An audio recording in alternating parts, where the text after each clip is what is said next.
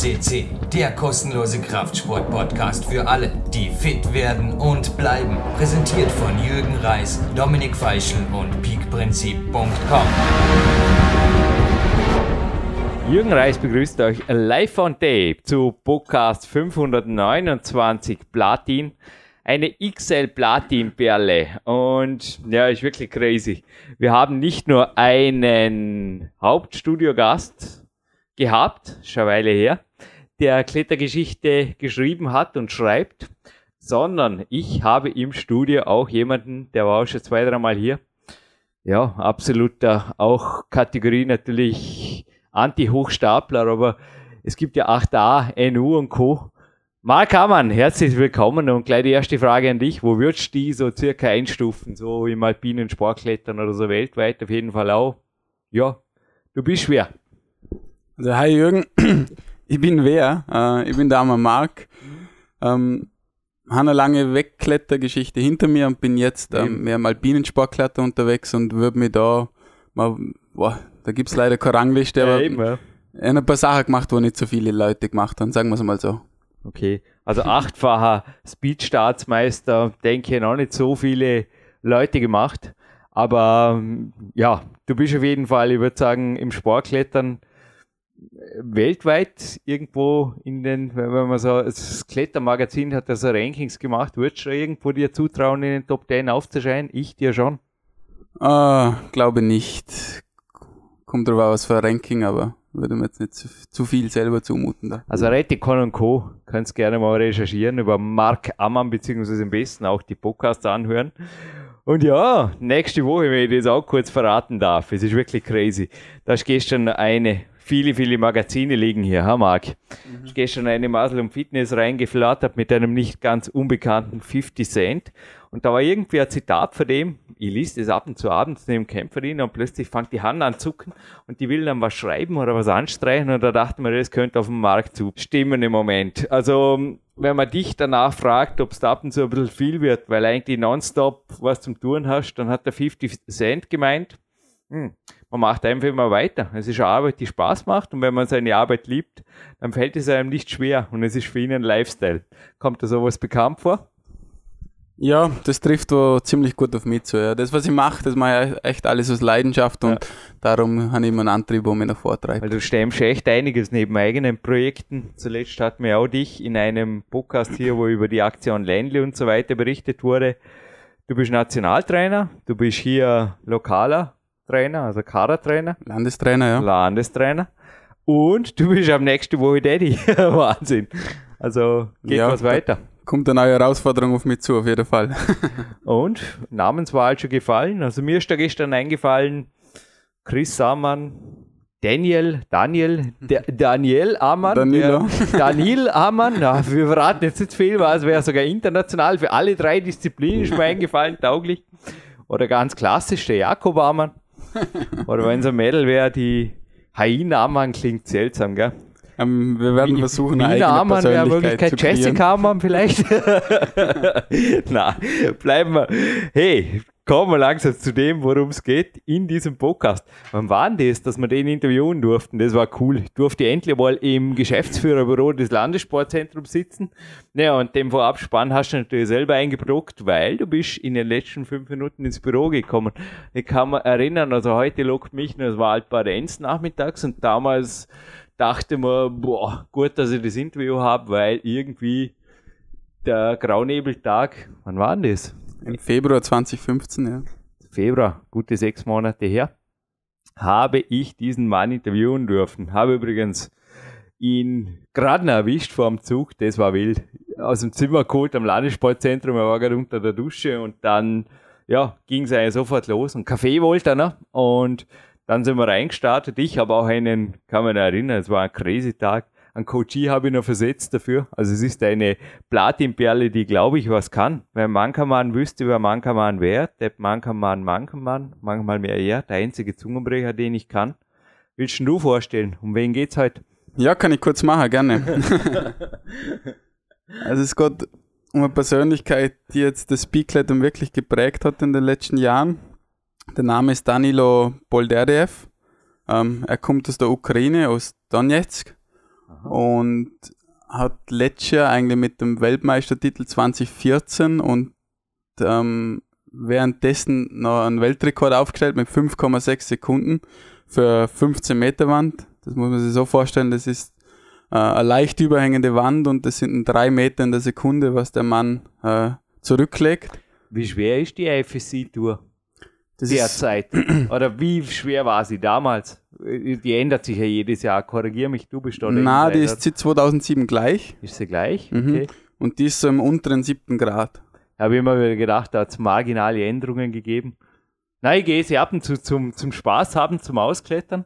Aber man muss, äh, also wenn ich wegrutsche, bin ich weg. Kommt du bekannt vor, gell? Das, ja, ja, ja.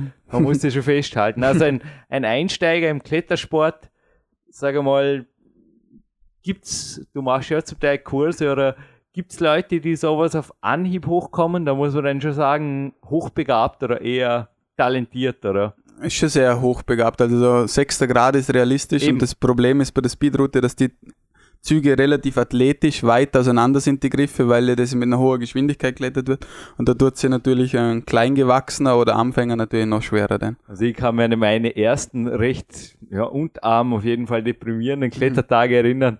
Da war nichts mit sechstem Grad durchsteigen. Im Ebene drin war das dran, den ja eher künstlichen Felstouren. Und ja, ich meine, es ist auf jeden Fall für mich unvorstellbar.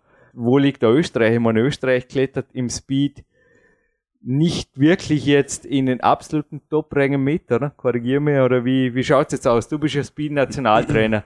Was gibst du? Ich meine, die Mädels sind stark, hat er gemeint. Bei den Damen sind wir schon unter der besten 10, wenn es gut läuft. Also da sind wir ähm, um die 9 Sekunden, hohe Achter, tiefe Neuner Zeiten. Das ist bei den Mädels ganz gut. Ähm, bei der Burschen haben wir einen Aufholbedarf, vor allem was die Dichte äh, anbelangt. Wir haben da ein, mehr oder weniger derzeit einen Einzeltäter in Österreich, der sich da versucht, an die Spitze zu kämpfen, macht riesen Fortschritte, der Lukas Knapp, ja. und bewegt sich derzeit ähm, zwischen siebeneinhalb und acht Sekunden. Das ist schon gewaltig, ja? wenn man denkt, in der Leichtathletik, da sind ja eigentlich Zehntel und Hundertstel entscheiden und da sprechen wir jetzt doch nur über Sekundenunterschiede. Sure. Also auf jeden Fall eine Welt, ja. Mhm ja, Daniel Boldierev, sorry, ich nenne Daniel, Daniel, der hat mir, keine Ahnung, er hat seinen Namen in drei, vier Variationen mir zur Auswahl gegeben. Ich bleibe bei Daniel oder Danielo, wenn du erlaubst. Du hast mir gesagt, interview ihn. Was war der Grund dafür? Also wo hast du gedacht, da könnte man noch was zum Hören kriegen? Und ich habe was zu hören gekriegt, was in keinem anderen Kletter-Podcast vor kam. Ich glaube, du hast da eine leichte Vorahnung gehabt, dass der Mann ein bisschen andere Wege geht als reiner Speed-Spezialist. Also du hast mit ihm ja mehrere Tage trainiert. Ich glaube, ein zweites Trainingslager verbracht seit dessen, oder? Ja, genau, wir haben ein zweites Trainingslager gehabt. Mhm. Du hast gemeint, in den anderen zwei Disziplinen würde es nicht wirklich viel reißen, um, ohne ihm jetzt zu nahe treten zu wollen. Im Bouldern am ehesten hast du gemeint, gell? Weil er ihre Spannweite hat mit seiner. Am ehesten, ja. Aber er ist ganz klar ein Spezialist auf Speedklettern. Was mich bei ihm einfach fasziniert, ist die Professionalität, mhm. wie er an das herangeht. Also das ist ein Athlet, wie er, wie er selten im Klettern auftritt. Der komplette Tag durchstrukturiert und mit ganz klaren Zielen vor Augen. Ähm, kommt aus dem Leichtathletiksport, ist mhm. da also schon sehr gute Voraussetzungen mitgebracht zum Speedklettern und hat, die, hat das Training sicher nochmal auf ein anderes Niveau gekommen. Mhm ähm, Chuck Freiberger in dem Exposure 2, Volume 2 Film, da wird der Rustam Gelmanov interviewt und er sagt quasi, Klettern in Russland, da geht es nicht um Spaß. Es geht einfach um Geld und es geht um Wettkämpfe gewinnen, dafür leben wir. Und ich habe teilweise auch noch, ja, eher gezweifelt, weil der Rustam für mich auch jemand ist, wo ich gleich das Gefühl habe, der, ja, der hat sehr wohl Spaß am Klettern. Aber bei ihm, also ich habe ihn jetzt auch auf der Outdoor-Messe getroffen, als er nach einem Weltcup zweit wurde und habe mir in die Augen geschaut und gesagt, ich weiß, Jürgen, für dich ist das okay, zweiter Platz, für mich zählt nur der Sieg. Also bei ihm habe ich wirklich das Gefühl, der ist ein Hardliner, wie er im Buche steht. Im Endeffekt die Manifestation dieses Rustam Gelmanovs Zitat.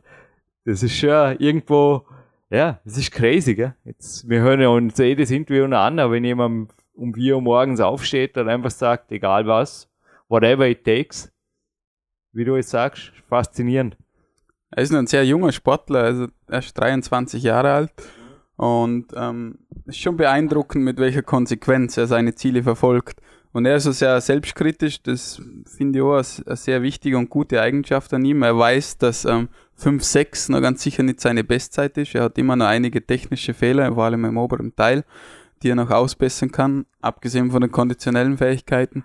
Das heißt also, da, der hat noch Potenzial und er weiß alle Zeiten, was ähm, nicht unter 5,18 entsprechen, ganz sicher nicht seiner Standardbestleistung. Also das, was er immer hervorrufen kann. Bevor wir jetzt gleich reinstarten, aktuelles Thema. Es gibt auch Voting, ich habe es noch nicht gefunden. Vielleicht findet ihr, inzwischen hat es vermutlich ein paar mehr Zugriffe übers Google. Vermute ich, habe einfach nach Olympic Climbing Voting. Dürfen wir irgendwas in die Richtung, dürfen wir schon finden. Sonst lasse ich es bei Facebook posten. Das Video übrigens von Daniel, wo er den Rekord aufstellt, ist schon sehr leicht zu finden bei YouTube. Vor dir liegt die Climax, die Russian Edition. Und da sieht man auch Screenshots aus diesem Video. Ist wirklich im Endeffekt Sportgeschichte bei YouTube, kann man sagen. Lebendige Sportgeschichte, die da dokumentiert wurde. Aber Thema Olympia. Wie schaut's da aus, Marc? Kann man in deinen Augen, wie optimistisch bist du und auch in Bezug auf Speed? Weil viele sind ja da auch der Meinung, Speedklettern ist super für Olympia, weil da haben wir klare Zeiten wie du es gesagt hast, wir haben seit 2007 eine standardisierte Tour und somit, ja, einfacher geht's nicht mehr. ähm, also ich bin da sicher nicht ähm, total up to date und Spezialist in dem Thema. Soweit ich weiß, ähm, wurde mal die Normtour eingeführt, weil es interessant war für, für Olympia, damit es immer äh, eine gleiche Bahn gibt, eine Weltrekordzeit. Ähm, ich weiß aber, dass bei der letzten, ähm, beim letzten Voting nach einem Jahr herausgekommen ist, dass Bigletten vielleicht doch nicht so interessant ist, weil sie so, schon so viel schnelle Disziplinen haben im, in den olympischen Sportarten. Also da kann ich mich überhaupt nicht festlegen und ehrlich gesagt weiß ja nicht, nach welcher ähm, Werte das noch wirklich bewertet wird.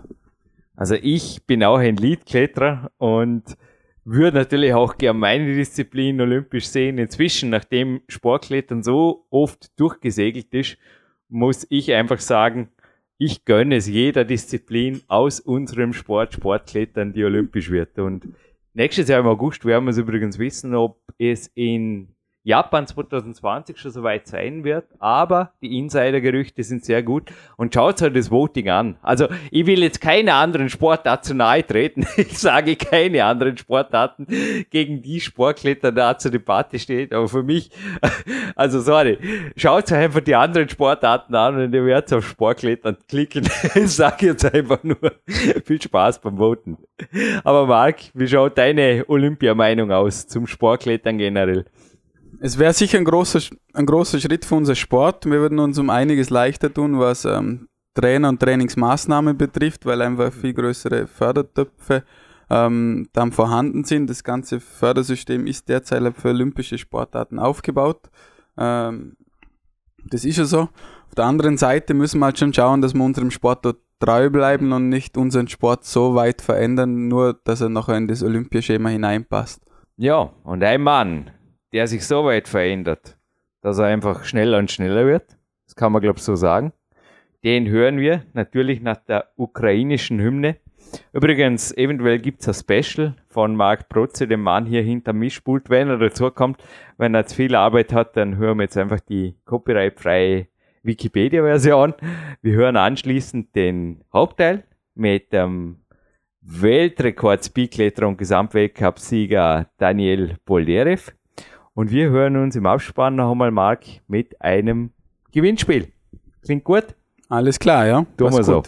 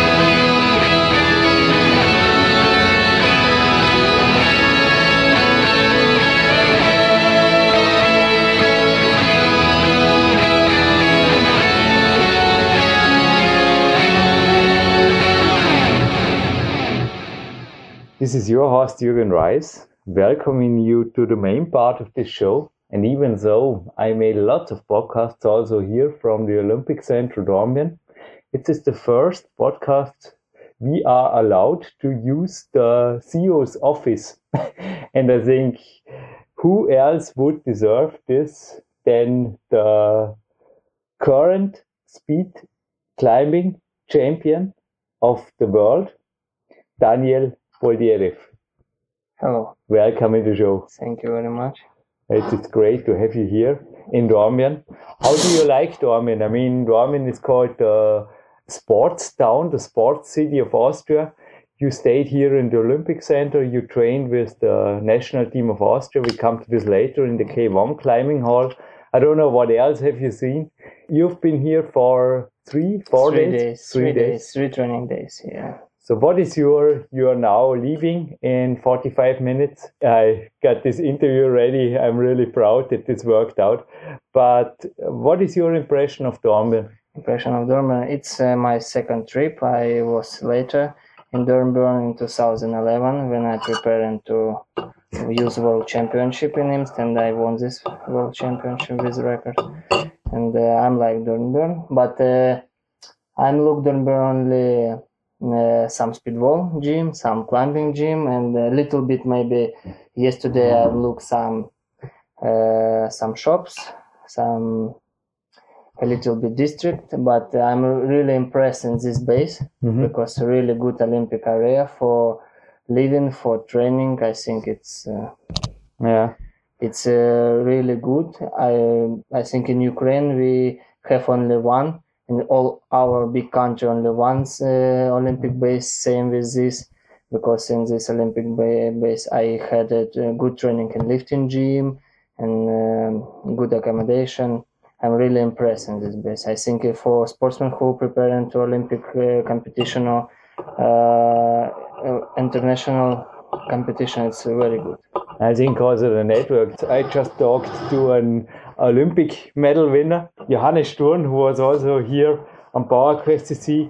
He maybe meet you. Uh, we, we catch him up. He wanted to meet you in person because he is a former champion in track and fields Track and field. track and field and he looks we come to this almost like you have about the same stature and you also used here i don't know you used the also the weightlifting room i think it's for you it's important Yeah, it's for me important, and then nowadays it's speed climbing and very important because uh, I think it's speed climbing and nowadays it's same with light athletics.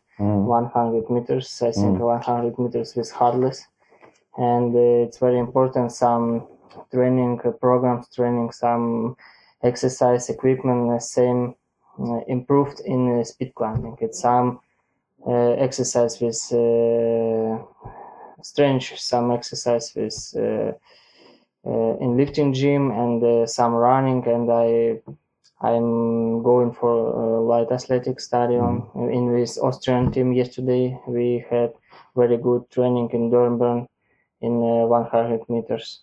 Very good uh, area. I like really, and uh, you were here in the Yeah. uh, light athletic yeah, Halle light athletic. or outside no Uh, no, no, Well, in some- inside, because in summer inside, the, where- the stadium is just nearby here Yeah, inside where is handball stadium. okay Yeah, very good and atmosphere, very good uh, stadium. stadium. Uh, nice area for preparing for competition. And uh, uh, my coach in nowadays it's not coach by rock climbing. It's coach from light athletics. Coach who preparing uh, Olympic uh, uh, sportsmen and uh, European and World Championship by light athletic were 400 meters with harness and uh, a lot of a lot of training system, a lot of training programs I improved from light athletics. Mhm. Some power endurance, speed endurance, some endurance, accessibility, and a lot of uh, program I help uh, from my light athletics to speedwall and a lot of uh, training in the speedwall road Mhm. yeah i'm um I make same with light athletics it's uh, uh, some training with weight some training with, with special equipment for example if you have weight, weight go down and helping you go up with Mhm. faster and faster. Yeah, and a lot of some exercise, a lot of programs. Yeah, it's uh, it's uh, because helping same with light athletics. To finish this Dornbirn chapter, if you come here the next time, Yeah. I have to say we record this on the 7th of February 2015. So also we online this now, we know it's the weekend of the finals of the IFSC World Cup. And I've seen now in the professorial calendar, there is the final event for speed in China on this weekend. And well, Dornbirn, far away from China.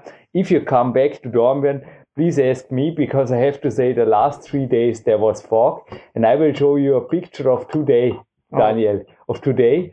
I was hiking upside the fog and I will show you afterwards. Oh. You will be really impressed because this is the part of Dornbirn you missed out. It was foggy the last three days, but I was extremely impressed about your overall conditioning a day before yesterday. And I think also the Austrian team, we spoke a little bit about them and also about the other climbers.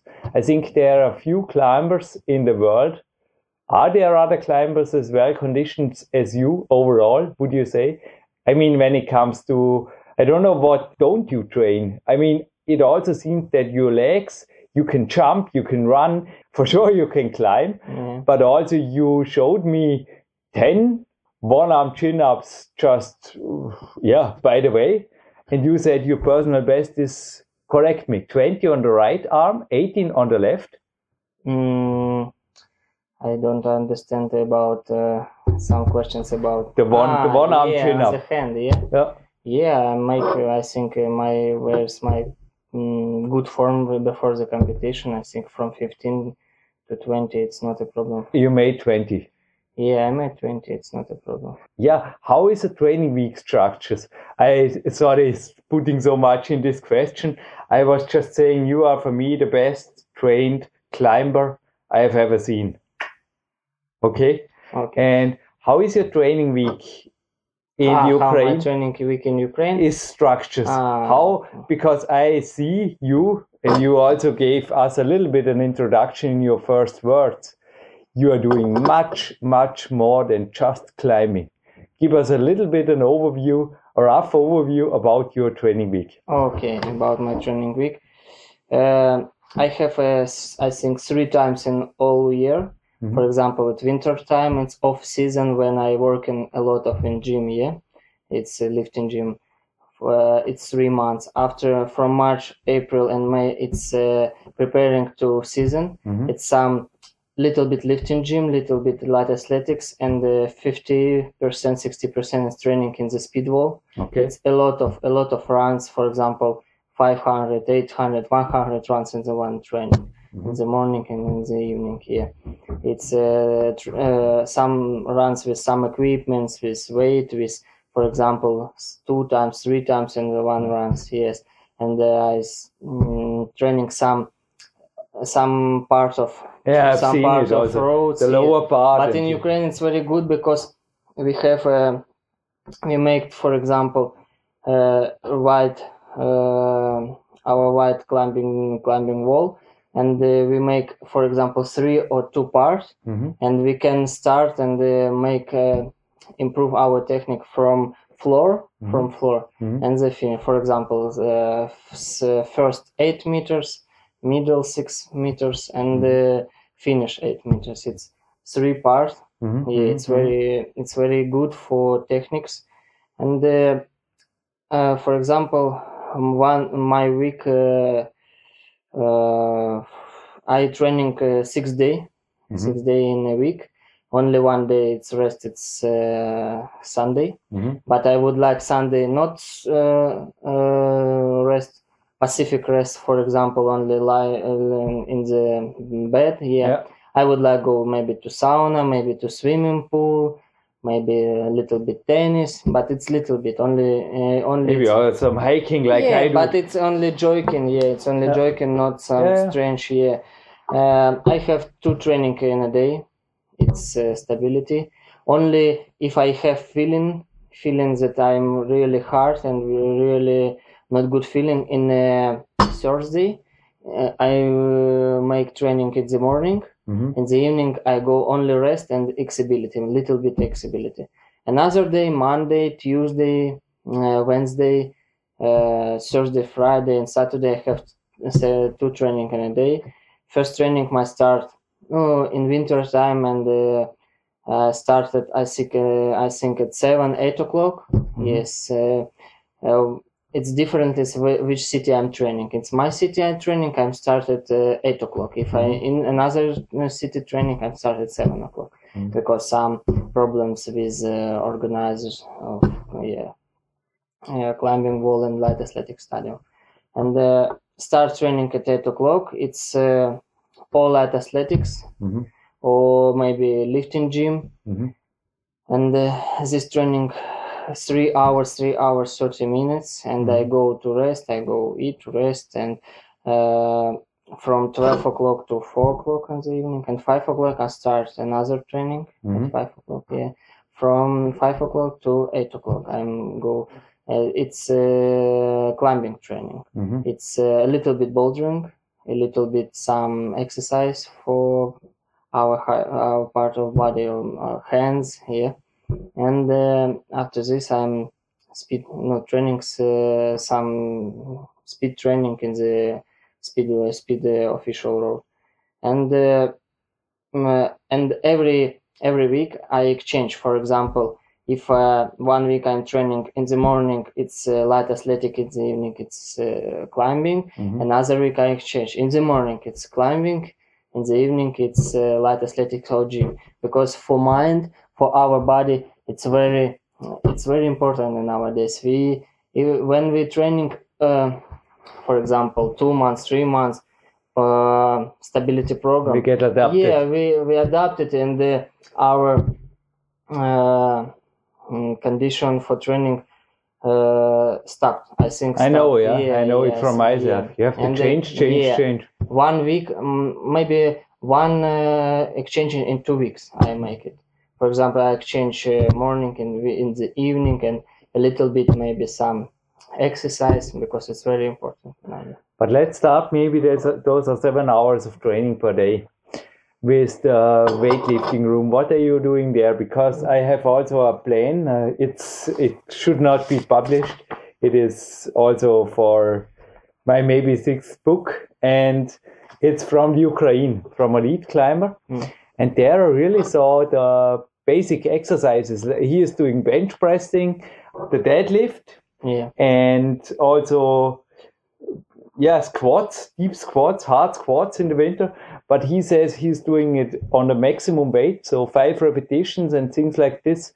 And what is your system here and what exercises? Mm, are you really i don't know may i ask you what's your body size you 190 centimeters yes how much kilos is there a winter and a competition uh, weight in competition i think 75 76 in winter time i think uh, 79 78 maximum 80 kilograms As I said, like a track and field athlete, Hmm. but not as a bodybuilder. So, what are you doing in the weightlifting in lifting room? weightlifting room.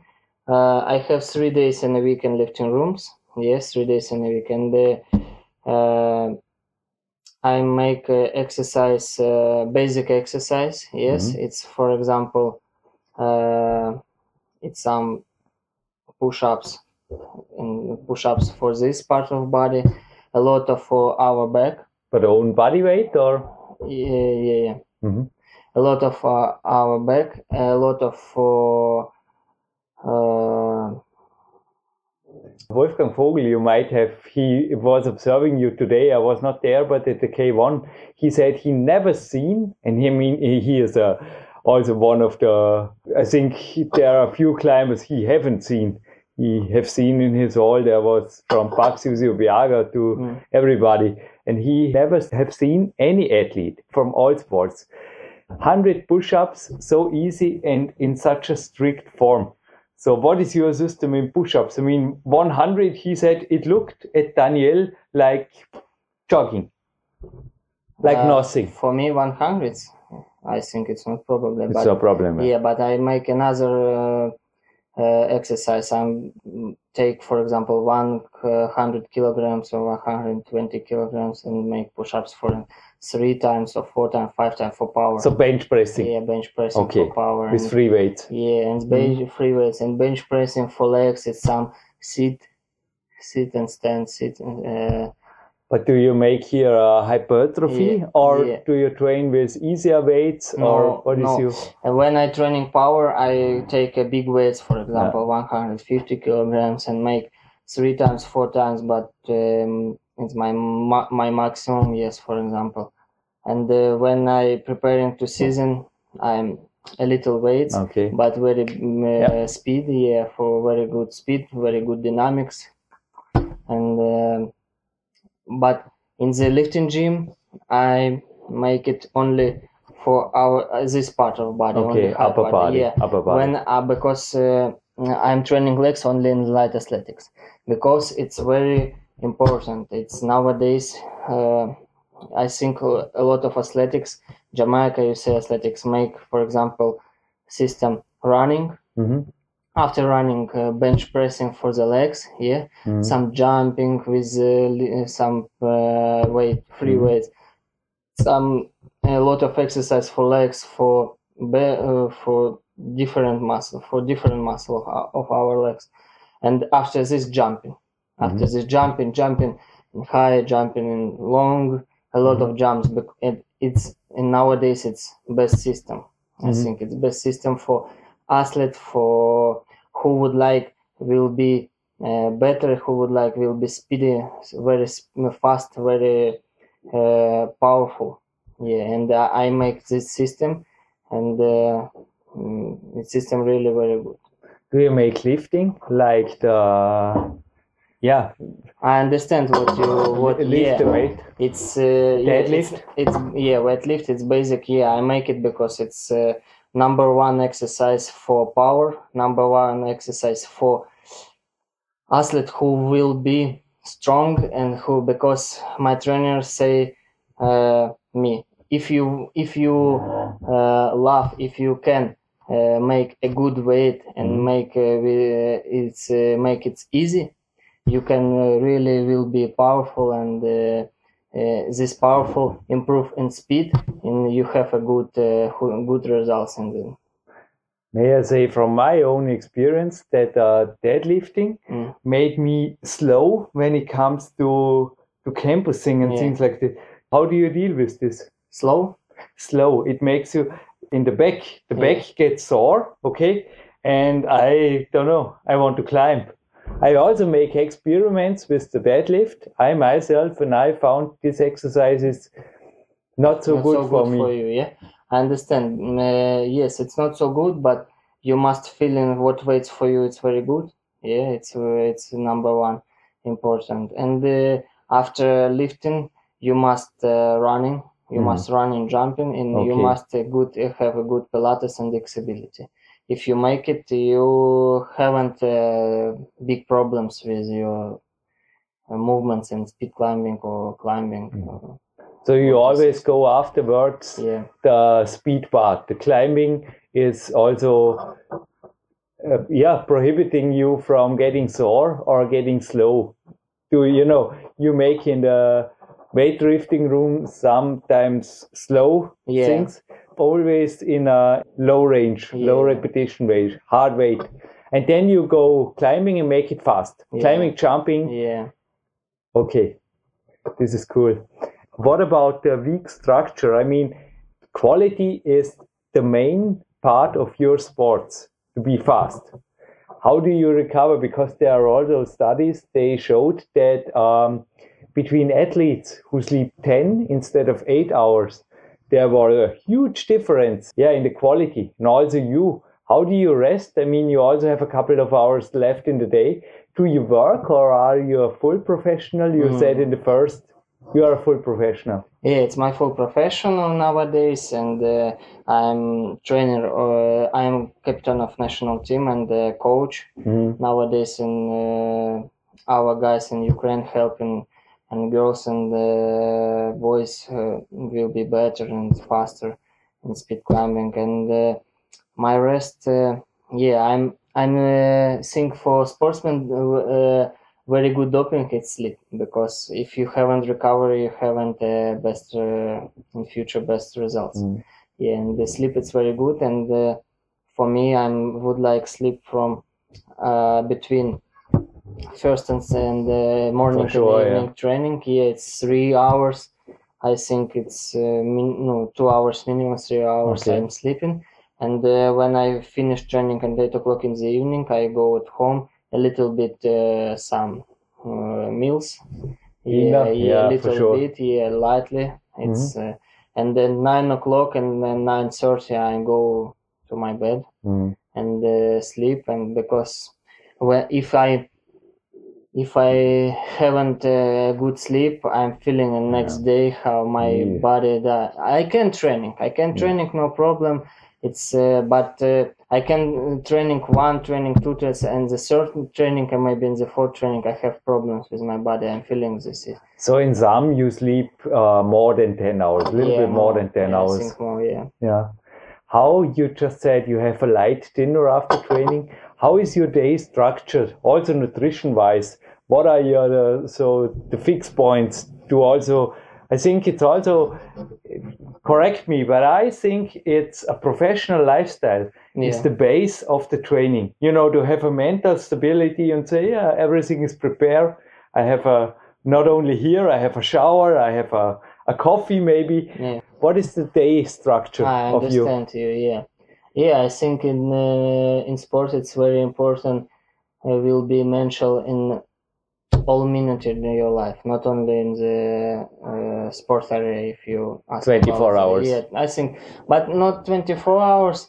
But uh, you you must uh, will be a good rest and forget that you you not a sportsman. It uh, will be good too because if you 24 hours thinking about only that you sportsman must uh, for example make this this this you tired your mind tired it's uh, you you must think I mean, I also think you have, you're a nice guy. I think you have a girlfriend and you have a life outside the sport uh, or hobbies. things but my girlfriend now in uh, my girlfriend uh, uh, sportsman too Oh, great. And then has a good ambition in sport, and now he play in tennis and live in Portugal. It's and uh, when we live in Ukraine, he helped me. I help you, and uh, it's not a problem because um, uh, before these girls, I haven't serious uh, relationship with girls because it's very it's so bad for if you would like yeah, win world championships if you would like be better yeah it's really this mind not only physical condition it's really mind yeah it's uh, not so good for Well, for me, not possible to get into World Cup, but it's Yeah. another that's another topic. Back to you and your day. But I was Yeah. just joking that maybe uh, in case of this, your day is 24 hours sports. But no, back to you and your day. So you wake up in the morning. Normally, you said you train at eight in a foreign city at seven. So you wake up, I guess, around six six thirty or yeah i wake up maybe have some a little bit cross uh, some runs 25 20 minutes and uh, some a little bit uh, drink some uh, vitamins and minerals Mhm. for morning yeah, and uh, uh, go to mm, bathroom yeah lightly uh, a good uh, uh, get a take shower uh, not hot Mhm. a little bit uh, cold for we have many things for in start common. yeah it's for cool, yeah? start good morning and preparing to training go to the training uh, after training i come back at home uh, mm, a little bit uh, ah, in uh, because uh, the, uh, my breakfast is really big because uh, breakfast is very important for Mhm. sportsmen and the, the dinner from dinner not so big but it's vegetables and proteins Mhm. So your chicken. breakfast is at seven or yeah, it's seven o'clock. Okay, yeah, yeah, seven yeah. o'clock. Yes, in the morning.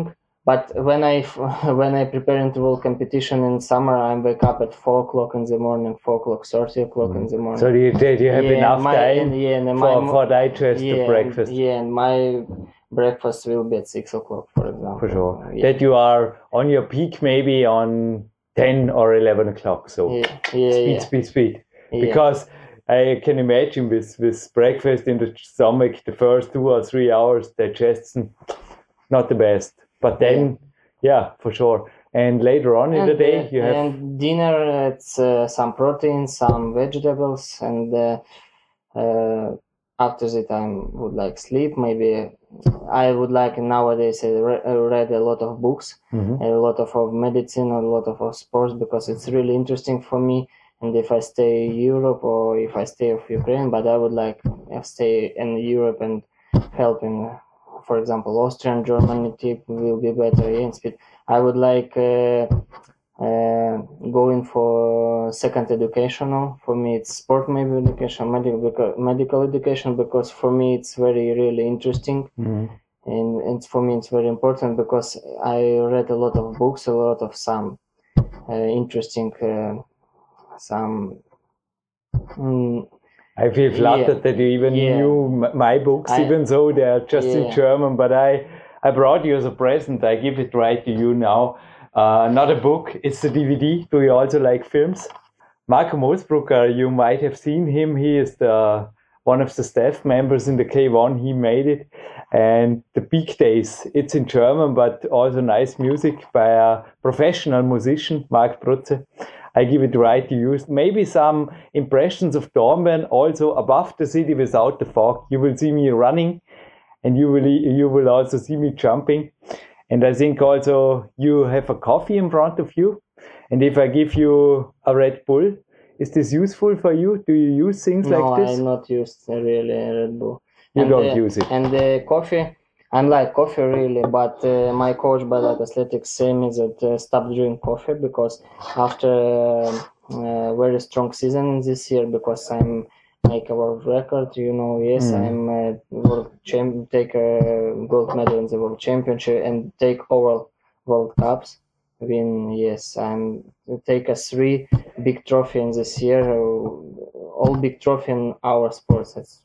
All uh, all all victory So and, and I were tired and when I go to my doctor I have some a little bit problems with my Mhm. health and my coach by that athletic say me that stop with drink coffee when I stop drink coffee after one two months my feeling will be better mhm. but I speak with my doctor that says that I really like coffee and says that uh, only one cup of coffee, two cup of coffee in a week it's normal for you. But uh, every day mm, I don't drink coffee. you spoke about uh, vitamins and minerals. Do you use any supplements beside, like creatine or? Yeah, yeah, I'm used. I'm used uh, uh, amino. I used BCA, creatine because creatine is very important for power endurance. Mhm. I'm used some uh, special minerals for our body, for our muscle, for our. I don't uh, know how it's does it mean by English. It's some hundred uh, for our legs, for not for muscle, for Mhm. how you maybe you help me for our Joints. yeah for our joints, joints. yeah I take this Red Bull and give it to Marc Amann. He is a national champion in speed climbing, eight times national champion, and pick you up after because I know he likes it, and he was also the man who gave me the tip that you are here for an interview. Oh. And the next time you meet in Dornbirn or you are here in Dornbirn, I get you some nice supplements. I have not only Body Attack, I have also other sponsors when it comes to supplements, and I will bring them. I know now have a little bit of an impression about this. I mm. think it's an important side topic, isn't it? That everything, I always say, it's got to be perfect. Every little thing you can do, you have to do. I mean, if you like to drink coffee, nice. But if your body have problems with coffee, it would be just stupid to go on and say, no. I don't mm, I don't know. It's uh, I think Also, back to the hardcore facts.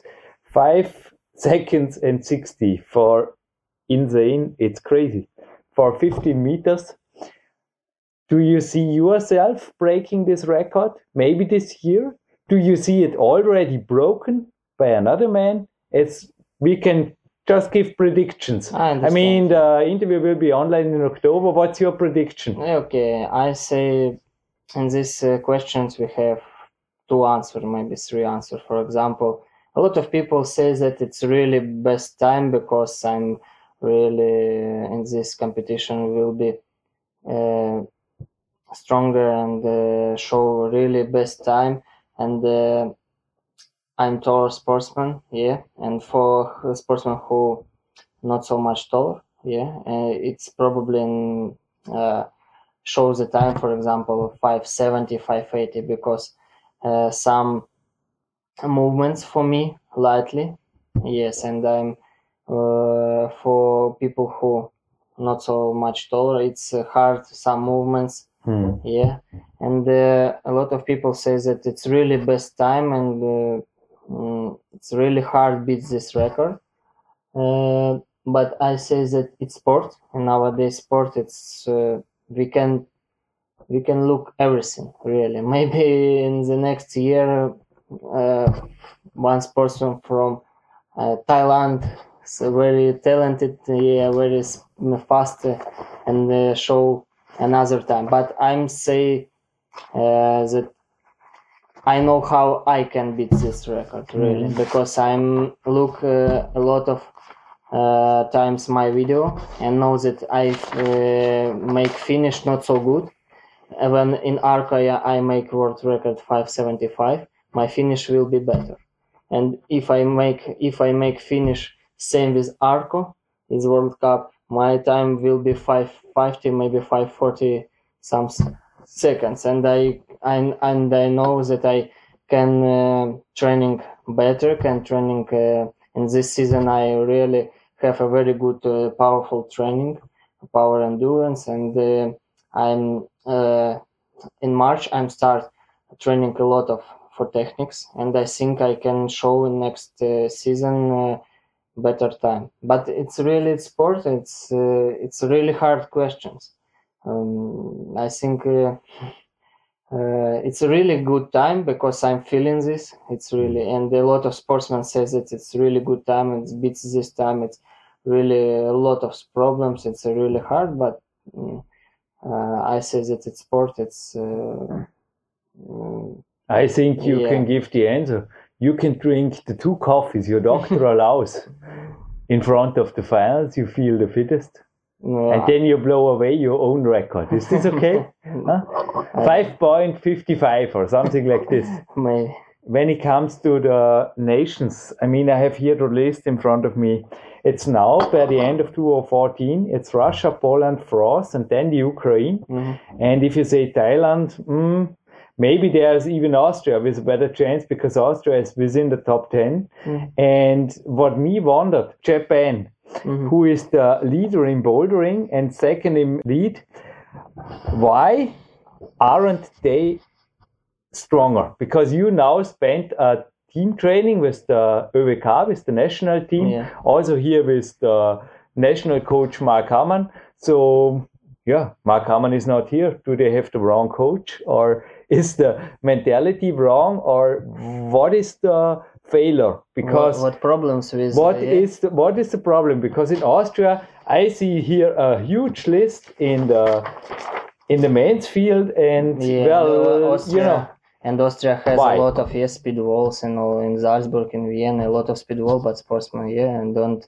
show a good time and good results. Yeah, you ask about this. Yeah, yeah, because the team was really, I think, also sometimes a little bit frustrated, not only by your 21 arm chin ups, because they were sometimes really, I think, some of them were already a little bit tired after warming up with you. yeah. without saying any names. Yeah. But this was my impression. I was observing the training and I thought, okay, this is the price. Okay. Uh, I think same situation with uh, 100 meters. A lot of people, if we remember 2012 Olympic finals in 200 meters, first place it's Usain Bolt, Jamaica. Second place it's Yohan Blake, Jamaica. 3rd place it's Warren Weir, it's Jamaica too. Third only, Yeah. uh, yeah, third and a lot of people from all over the why Jamaica, why and uh, I'm read read about a lot of trainings, uh, Jamaica sprinters, and really read interesting some news, some things, and I think because uh, uh, uh, very important know what you must doing for for speed, what you must doing for good speed uh, training for speed climbing.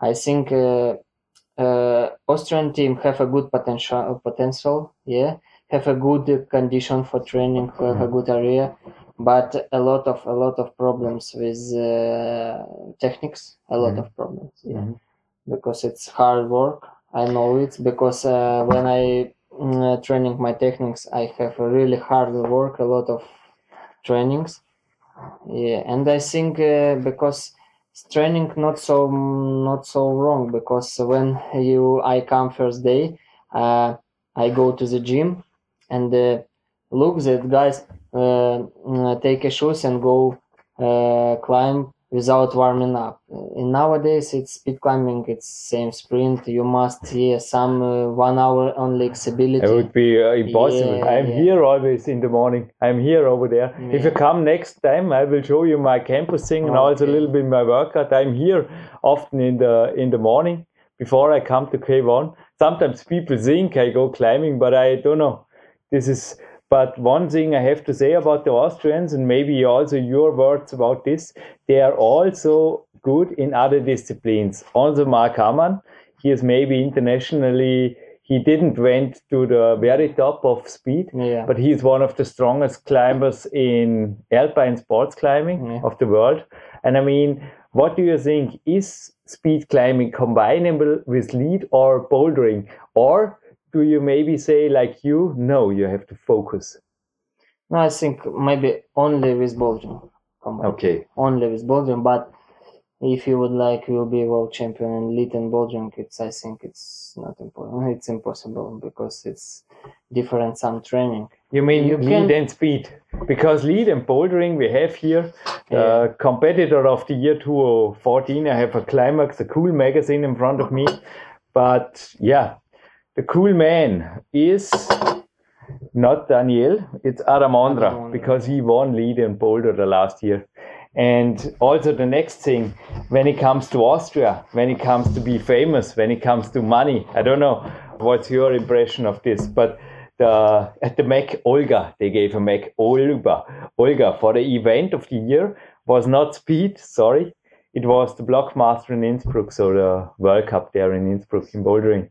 So what do you think about the popularity? Because I can just say in the Western world, speed climbing, I think it's far away from the traditions you have in, in the Eastern part, or am I wrong?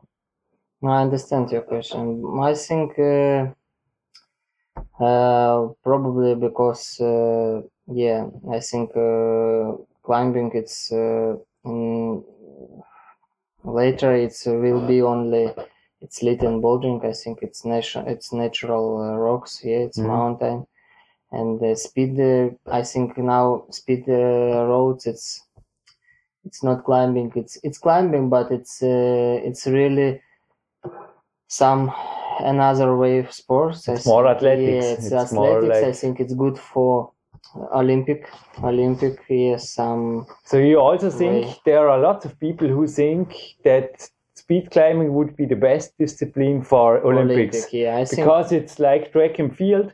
And I can just say, as my opinion as a press member, yeah, maybe I have to say yes because as a climber, it's my private thing. But I can also say when it comes to the public, speed climbing is easy to understand. Yeah, I think uh, mm, it's best way for Olympic because for people who watching yes competition, I think speed climbing it's uh, really easy because two guys runs Mm. and uh, who best of the best and uh, we have some records. It's uh, good for Olympic medals and I'm I know that uh, in light athletics I have uh, some uh, very good sportsman. His top career. is Carl Lewis. It's Mhm. Olympic champion 100 meters, 200 meters, and jump. This man, when uh, uh, will be a champion, uh, have some problems with money, and light athletics haven't a good money. And when we finish uh, this career, this man would like um, investigation in light athletics and make the uh, Diamond League. It's some competition for light athletics and make light athletics uh, popular. Yeah, and uh, makes it uh, a lot of athletes mm, get good money, get money from sports. I think in the in speed climbing, same situation. If some people would like uh, in uh, speed climbing and uh, would like uh, look how speed climbing uh, will be. I just have here uh, Aero International in front of me, and you see there a jet. It's, I mean, you are also called the Usain Bolt in Yeah. speed climbing. This is the official title they gave you in the press, in the media. And in football, I see here a Turkish Airlines plane of Borussia Dortmund. They invested 100 million euro. In things like this. What do you think about numbers like this? I mean, the money question, the money thing. In football, have you choose the, the wrong sports? Because you also you can be every kind of athlete you want. I see in you you can maybe be a football player yeah, Yeah, and be. also be a track and field olympic winner. Why have you chosen speed climbing? Because how much money is it is it enough to get yeah It's not enough. to get to make a living of it It's not enough, really. It's not enough because mm, i mean you're all 22 sportsmen know how it's only 3,000 euros for the Yeah. first place. Yeah, know. It's little bit more. yeah and you are 22 now i mean what are your plans My plans, uh, no, I would like learn uh, better uh, language and maybe I have a change, stay in Austria or Germany, yeah. Uh, take a second educational or medical sport and uh, uh, stay in uh, Europe, uh, work in coach. Maybe will be in future uh, European sportsman, Mhm. yeah. Maybe Austrian, maybe German sport. And in future, when I start career, I would like International Federation of Sport Climbing uh, agree and would like this, but mm, I maybe I help and uh, uh, have uh, my mind and my things uh, will uh, make aero climbing, lead and boulder and speed climbing better, popular. Uh, that speed climbing have a lot of a lot of money in the future. Hmm. Yeah, if it's real, I would like uh, try this really because I think it's it's really mm, we can make it, but it's uh, uh, a lot of power for this. But I think it's it's real. And it's I think it's my mm, it's it's my mind in the future Mhm. because yes in ukraine now it's very bad situation and uh, uh, this sports uh, speed climbing in Ukraine. it's good people know that uh, oh it's mm, a lot some people know me because in nowadays in youtube uh, my video from uh, oh, yeah it's, it's 300 300 yeah, views. It's good and a lot of some interviews a lot of some Mm. tv channel but it's only it's only mm, Just some media and some uh, advertisement not money i yeah money it's not best and uh, not number one in sport but it's real life yeah if i would like go to competition if i would like go to europe training i need money i need money for life yeah and, uh, Have you ever thought about making money beside climbing with? I just thought about your 20 chin ups with doing things like this in TV shows or something like this. maybe Maybe. Yeah. But one of the last questions, I know you have to leave afterwards. Marc Amann will pick you for the train. yeah yeah, yeah. And how is it possible to train? For me, 10 one arm chin ups are crazy. And you make it from the straight arm with a little bit of motion. And you said you can do it slow, slow motion, Yeah. but then you can only do seven, eight, nine, or something like this. yeah But give us an impression. How do you periodicize or how do you make those gains? I mean, I also think it's a huge question. A little bit there is a connection between winter and on season. Do you rest a little bit more? Or how do you make yourself that conditioned to make 20 one arm chin ups and run up also, I think, in training the wall with, yeah, no more than five seconds something. Um, I understand some some. Uh, Let's start with the one arm chin up. How would you train an athlete who can also, like I maybe, can make just two or three? um, questions hard for me. Question is Yeah, hard. hard for complex, complex. Yeah, you gave me some answers in the in the K1. You also work with with weight, with Yeah, burden. yeah, yeah, Do you use a weight vest or use a, a, a burden on uh, a belt? This way. The vest. Yeah. like- Okay, you make a lot of with the vest. You also make pyramid systems, I've seen. Just to give the listener a little bit of, you, you make 10, 12, 14, Yeah, 16, yeah, things make- like this. Yeah, I make And some. 14, 12, 10. Yeah, and I make some pyramid too. Yeah. yeah, yeah. Yeah. And do you do some uh, other stuff? I mean, like how to get this fast, this momentum? Do you train this special? Yeah, I'm trying. No, I'm not. Double, fast doubles, or what is the best way? Best weight?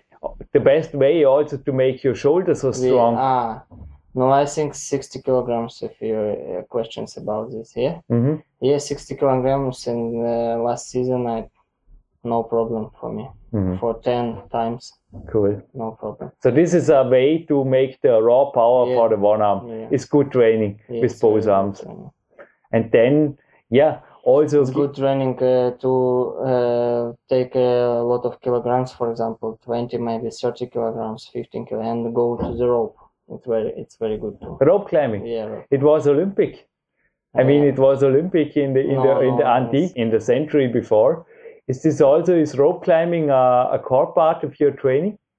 Because we also have a rope over there. Yeah, yeah. No, it's part of training. It's after some training in the speed wall, I go to the rope and make some, not only climbing the rope, I have some interesting uh, exercise from uh, uh, wrestling, from wrestling sportsmen, and some different, differently, some interesting, some movements. It's uh, very good for. Yeah, we had a, a wrestling world winner here, Valentin Chebrikov. He also trained my abs and he showed me lots of system and I just get a little bit uh, yeah, my mind is just playing some films about uh, the things you are doing. You have to come here back and we will Yeah, okay.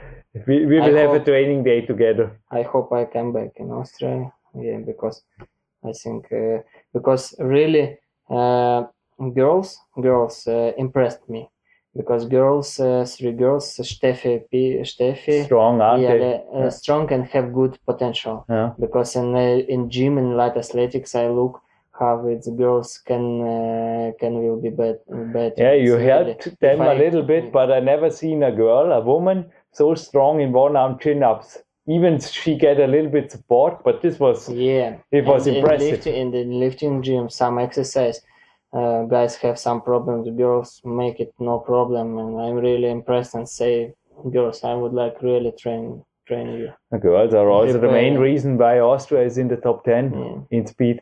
But last question: How much rest do you take before a comp, or is there a time? Some also the Dmitry Sharafutdinov, he wrote me in a written interview that he is reducing. He is he is also doing a lot, a lot of uh, athletic training in the winter, but then he is gradually reducing Yeah. it the last four weeks. So it's a percentage. Is also a recipe like this existing in your plan? Before train, before competition. Before the most, the season highlight, two months Yes, before yeah, you reduce and get And- more on quality. Yeah, and uh, I make only a lot of flexibility and uh, a lot of some mm, mental training and Okay. uh, a lot of rest. No Yeah. more weightlifting. No weightlifting, only with uh, my body Okay. and uh, training. For example, uh, runs six, eight, maximum ten times on the speed road. And that's all. Mhm. And climb bouldering. hmm Bouldering is for you still a little bit uh, Yeah, other like- climbing discipline. Do you climb lead? I mean, you've seen me in the K1. I think it's really the opposite of your climbing. It's really the opposite of speed is lead, isn't it? No, I'm like on the no, I'm like in lit and bouldering, but uh, I'm like really in training bouldering. Bouldering, it's really I can imagine. I mean, you must be strong in bouldering. Yeah. What is your tick list or what is your hardest problem you solved? 8B and it's elite, in lit, in lit. It's my 8B in lead, 8B. but in bouldering. In bouldering? uh, 7C plus All right. in Imst. Marc Amann just joining in the show. Close the door, please. Surprised that I'm, no, don't worry, I'm not the CEO here, but they gave me his bureau, his Hi. office. Hi, Marc, how are you? Fine, fine. Yeah, a little bit ill, but We have time stress. When is your train leaving? Our time.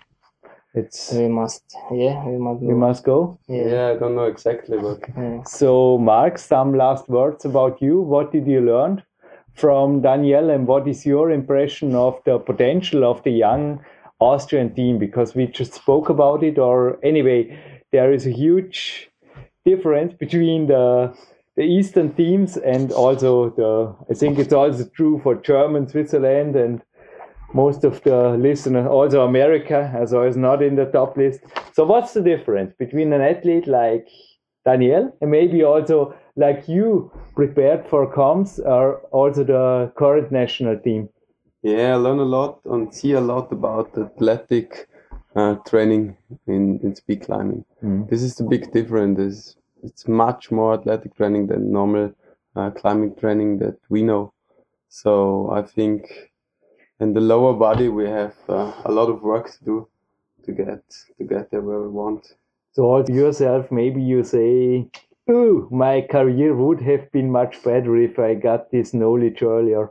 Yeah, Or for this training. sure. We are all coming from the climbing side, not from the For like, sure, yeah, yeah. the athletic side. So this is also the it was always the big deficit. By the way, Marc got his illness not from sitting in a mm-hmm. office. He was in Fontainebleau bouldering. Mm-hmm. Got a cold, I think. Yeah. Mm-hmm. Recovering. From my kids, yeah, with training, training. But I hope full motivated also with the knowledge of Daniel back into training Oh, yeah, in for a few sure, yeah. days. huh? so Daniel, thank you. and if you, you, want, Joe. you can also mention your sponsors if there are any active companies who where can they find you if there is a sponsor out there who want to contact you where can they find you on facebook or Yeah, Facebook and Okay. no problem. Yeah. And what are your last words of thank you maybe to existing sponsors? Just mention that the interview is online now in october. Are there Uh, my last some words, yeah. yeah. No, I think uh, we spoke uh, about this with Marc and with guys uh, yesterday about some political situation, some trainings, uh, and I said that sportsman or another some person, doctor, maybe teacher, if you want, uh, will be better and will be a champion and will be one of the best in the world, and make uh, everything for this, you can make it. Thank you for every second you gave our listeners, and thank you, Marc, for arranging this interview. a few seconds. Was an honor. thank you, Daniel, and I Thank you wish you all the best much. and Okay. see you here back Okay, zur Time in Dornbirn. Thank you. You're welcome. Jürgen Reis live von Tape und ich habe da als erstes Stichwort im Februar somit notiert, Don't kill me, Mark Ammann, aber es ist Gott sei Dank nicht so weit gekommen. Du hast gemeint, er hat selber ihre Disziplin beim Training, aber er hat dich als Nationaltrainer also nicht abgelöst in Österreich, weil anscheinend die Athleten in Österreich einfach doch nach Spur anders ticken. Habe ich mir da jetzt vorsichtig genug ausgedrückt. Also, sie haben gewotet oder nicht gewotet, aber ich, ich weiß es nicht. Auf jeden Fall sitzt du nach wie vor vor mir, jetzt Monate später als nach wie vor amtierender Speed-Nationaltrainer. Ist richtig, oder? Ja, da war es ja nicht um, ist ja nicht um Ablöse gegangen, er oder Na. ich oder sowas, sondern wir wollten uns mal ins Trainingslager äh, hereinholen und äh, einen Wissensaustausch War nicht, erfahren. ga- war nicht 100% ernst gemeint. Ähm, ja, man muss so sagen, das ist ein, einfach, wie gesagt, ein junger Sportler, sehr ehrgeizig, aber er ist auch ein Sportler, oder? Und das ist ein großer Schritt für Sportler zu Trainer, glaube ich, nachher. Mhm. Ja, was meinst du zu Sportlern? Also du hast auch mich in meiner extremsten Zeit zum Beispiel kennengelernt, wo ich also auch um 4 oder 4.30 Uhr mal aufgestanden bin. Ja, ich muss sagen, mir persönlich nachzulesen, speziell in meinen ersten zwei Büchern, haben nicht alle Abenteuer gut getan. Haben wir mal die Hand gebrochen, eine Fußüberlastung geholt. Das waren alles so Experimente, wo ich gemerkt habe, ja, es ist Höchstleistungssport und mein Körper vielleicht dafür langfristig nicht gebaut und ich, ich glaube ähnlich wie du. Ich habe dich letztens mal getroffen und du hast gesagt, deine Kletterziele, du, du schätzt dich im Moment einfach als glücklicher Mann ein und hast es nicht unbedingt notwendig, dir die Schulter zu ruinieren oder Dinge zu machen, die, die völliger Unfug sind. Ich will jetzt nicht sagen, dass der Danielo Unfug macht, er scheint es auszuhalten. Ich meine, im Gegensatz zu, ja, zu anderen hat er natürlich auch den Luxus, elf, zwölf Stunden zu schlafen, wobei mir das damals auch nicht rausgerissen hätte. Wie sehr glaubst du an seine Langfristzukunft oder denkst du auch, dass das System für ihn Limitationen hat, wobei jetzt, so wie er derzeit lebt, der Sportsoldat in der Ukraine ist natürlich schon, sind einfach meine Gedanken dazu, schon sehr substanziell aufgebaut ist, so wie es klingt im Interview. Ähm, der Danilo hat es nicht so einfach, muss man sagen, momentan in der Heimat, in der Krisenzeit mit dem Krieg. Ähm, er hat natürlich jede Minute Angst, dass er ein, eingezogen wird äh, in der Heimat und versucht dadurch möglichst viel Wettkämpfe zu bestreiten und ähm, im Ausland zu verweilen, sagen wir es mal so. Ähm, ja, den Worst Case schließen wir jetzt mal aus. Ich sage jetzt im Normalfall, ja. Ich meine, dazu komme ich gleich noch zur Ukraine. Rein trainingstechnisch finde ich schon, dass es ein sehr ausgeklügeltes System ist. Er achtet sehr auf Qualität. Also ich habe schon das Gefühl, dass dass das System schon funktioniert und auf längere Zeit funktioniert. Aber wenn er erst nur zwei, äh, 23 Jahre ist, ähm, das ist schon ein ausgeklügeltes System, also da nicht kein Bedenken. Ist das notwendig und würde jemand in Österreich 4 Uhr morgens aufstehen? Hm, ja, der Rhythmus muss jeder selber finden, okay. wie, er de, wie er das plant, glaube ich. Das ist, ähm, der eine ist eher der Typ und der andere so.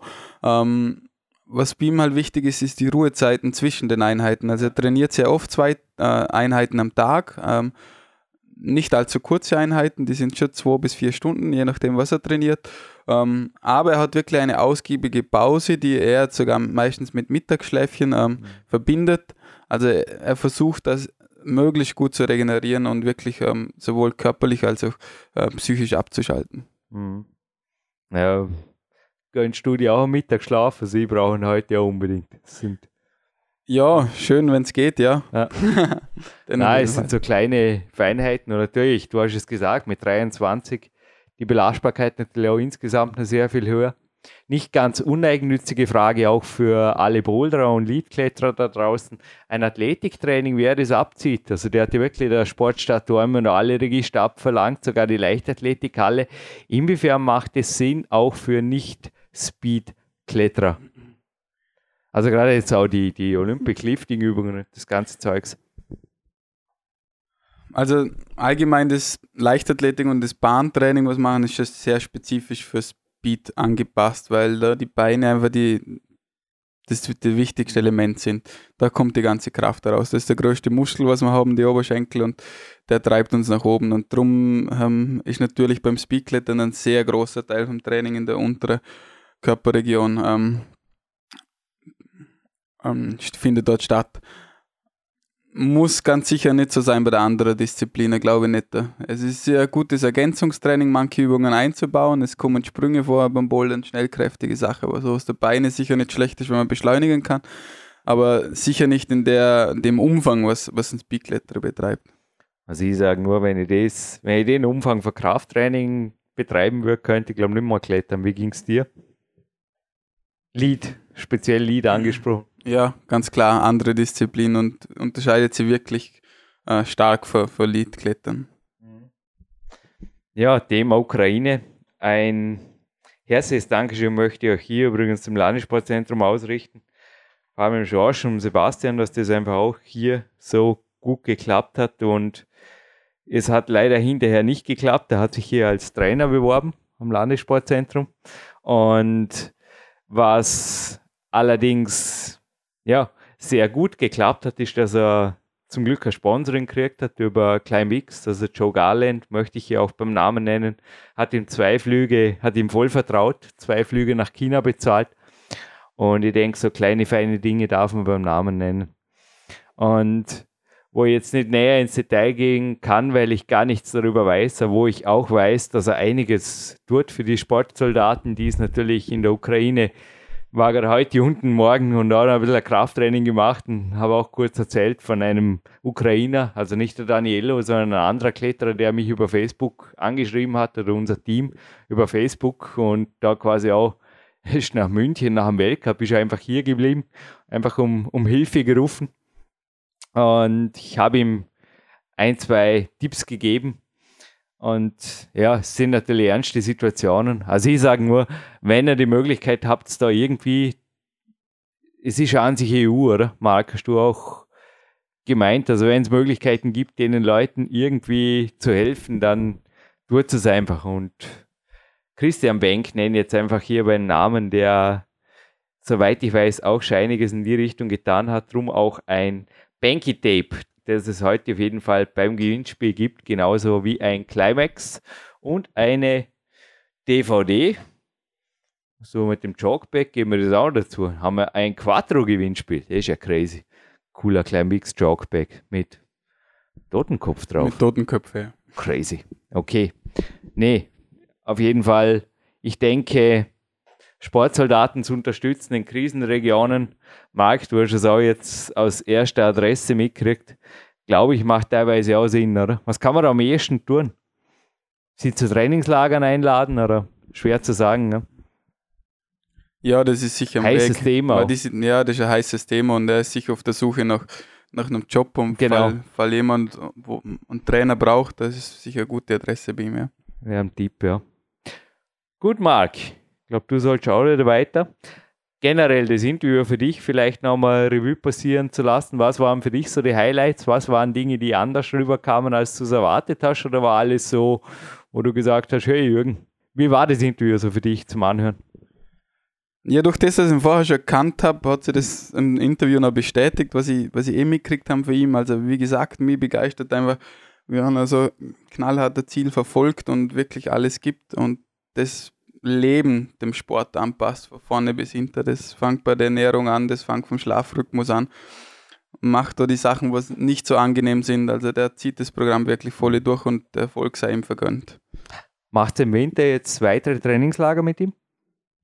Ähm, für nächstes Jahr können wir leider nicht, sind wir noch nicht am Planen, aber ah, ja. kann gut sein, ja. ÖWK-Besprechungen sind erst im November, glaube ich, oder? Genau, wenn wir das Budget für nächstes Jahr haben. Alles klar. Ja, das Budget wird sich ja dann hoffentlich auch vervielfachen mit Olympia. Aber so das Duett der Weltmarken habe ja da auch die Ehre international zitiert am Ende vom Interview mit dem Danielo jetzt. Ist ja crazy, was da für Summen gehen. Natürlich, da wird es klettern wahrscheinlich lang, lang. Siehst du irgendwann in Zukunft wie Sponsoring im Fußball, dass der ganze dass ein Airliner rumfliegt mit, mit einem Landeslogo oder so, ein ÖWK-Chat oder so. Hab schon öfters drüber gescherzt, aber. Also derzeit bin ich froh, dass man mal ÖWK-Teambusse kriegt. Okay. ein Bus ist, glaube ich, ein weiter Weg. Äh, ein Flugzeug. Alles klar. Ja, wir beenden diesen Podcast. Danke für deine Zeit.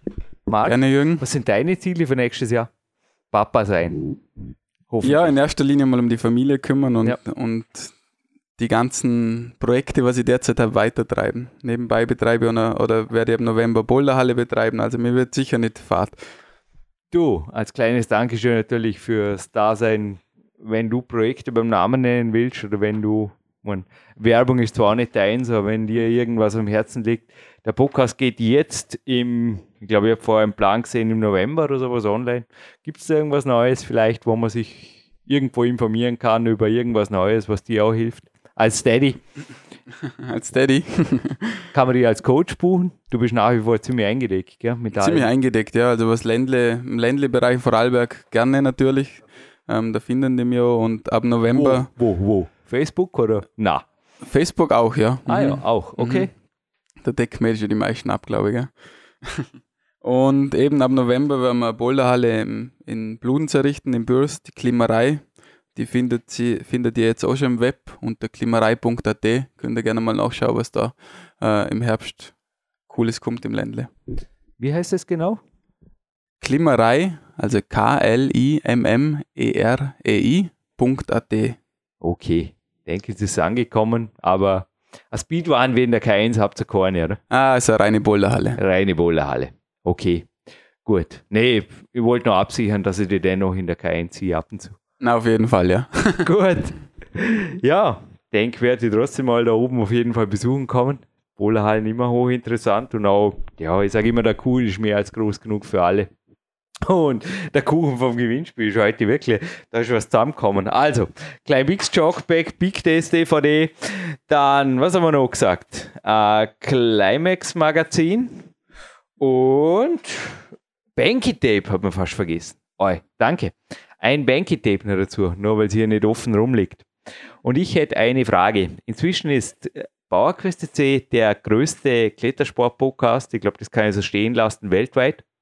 Es gibt da international immer wieder gewaltige. Ich bin immer wieder überrascht, was für eine Fan-Crew die Kletterer haben, was da im, bei Facebook und Co. immer abgeht, ist verrückt. Der Christian Benk, der letztens auch hier war, ich glaube, da waren 30 Like-Hits innerhalb weniger Stunden oder wirklich auch Zitate drunter, auch an Leute dazugeschrieben. Und eine Zeit lang war es anders. Da habe ich mich eigentlich auch so, vor allem für die großen, wilden, die Sportarten habe ich zum Teil noch weniger verstanden wie Speedklettern, aber noch größer wie der, noch größer wie der 50 Cent und die Bodybuilder. Und ich hatte jemanden hier drei, vier Mal, da bin ich ziemlich stolz drauf. Er war eigentlich der Mr. Olympia. Also er hat x-mal den Mr. Olympia gemacht und ich habe mal beim ersten Interview die Tina Turner zitiert mit Simply the Best und er hat irgendwie die, Frage nicht ganz verstanden. Er hat gesagt, er sei der Beste. Habe ihm gleich recht gegeben und jetzt die Frage ist, von wem spreche ich? Naja, ist glaube ich nicht allzu schwer. Und ich bin irgendwie froh, dass ich nicht der Mr. 50 Cent vor mir habe, weil was sein Moderationsniveau für 30 Minuten wäre, Marc, ich habe keine Ahnung. Ich hoffe, du bist glücklich mit deinem, dachte man, für die Familie mit einem Biobrot von der Biobäckerei Stadelmann. Steht das in Ordnung? Super, weil Mittagessen habe ich heute nicht. Sorry. Aber ja, bitte die Frage, ja, wenn wir es heute gerade so viel mal bei Facebook haben, schickt es einfach über Facebook. Bitte die Antwort heute ausnahmsweise rüber, einfach über die Bauerküste C Fanseite und über ein Like-Hit für diesen Podcast. Gibt auch ein Bild dazu. Würde uns natürlich auch sehr freuen.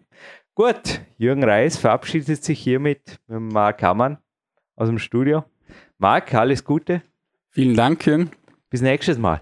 Ja, gerne, wieder. Danke.